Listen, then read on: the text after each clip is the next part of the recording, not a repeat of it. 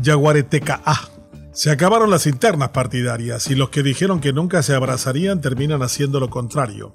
Las acusaciones, blasfemias, insultos y menoscabo quedan para el olvido cuando el objetivo es superior a las promesas y diatribas que son parte del espectáculo destinado a los tontos que todavía lo creen.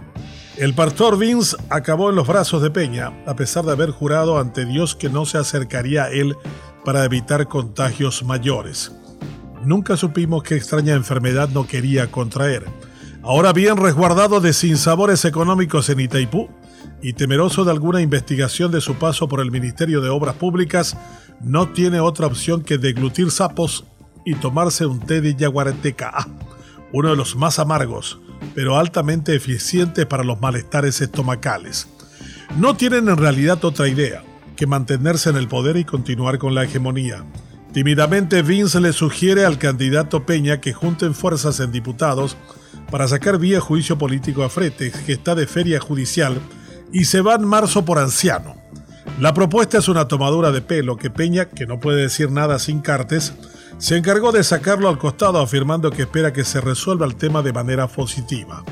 Es lo mismo que decir no me vengas con pelota tata en verano y menos de parte tuya que ya no tienes margen para solicitar nada. La foto con la bandera paraguaya es solo eso, intentar resumir los profundos malestares de ambos movimientos internos que están obligados a coexistir para sostener el status quo. Ninguno tiene una sola propuesta movilizadora más que eso. No importa ni luchar contra la corrupción, disminuir la pobreza, reformar el Estado, usar la hidroenergía de Itaipú, mejorar drásticamente la educación y la salud. Eso se verá después y en función de cuánto podrían robar en los planes a desarrollar. No les conmueve lo que diga el BID de que se roban casi 2 mil millones de dólares anuales si la misma organización sigue prestándoles plata y se lleva como agradecimiento al ministro de Hacienda de vicepresidente a Washington. La carjeca se requiere en todos los niveles y en varios países también. Mientras esta semana en Culiacán las fuerzas del orden recapturan al hijo del Chapo Guzmán, pero inmovilizan de miedo y ataques a la población, aquí el intendente de Asunción desafía a la Corte a los Estados Unidos con respecto a la gasolinera autorizada por su administración de forma ilegal, afirmando que a Nenecho nadie le marca la hoja de ruta, pero hay un puto amo. Palabras textuales.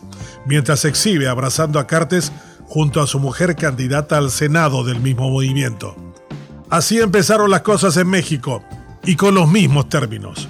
Hoy Sinaloa es la representación más elocuente del grado de destrucción y muerte que trae consigo el delito transnacional. Biden llega a México de visita, mientras aquí los significativamente corruptos le hacen el pito catalán y celebran su impunidad. Mientras la campaña siga de vacaciones y no se concentre en entusiasmar a la gente con un país decente que sea posible, veremos cómo la agenda de género, el abrazo republicano, los soquetes bien jugosos y la danza de dólares comprando alianzas que evitan la alternancia seguirán pesando mucho más. Hay que entusiasmar a la gente en verano y en cualquier estación. No es fácil en estos tiempos estivales y menos aún cuando el consumo de desechos agita el estómago. El milagroso Yaguarete KA ayuda, pero si no se cambia la dieta de mucho tampoco servirá. Hemos venido consumiendo mala política desde hace tiempo que algo de sal inglesa que purgue el cuerpo político no estaría mal. Nuestras abuelas lo sabían y lo practicaban con frecuencia y sabiduría. Hay que hacerlo porque el ayeré es insoportable.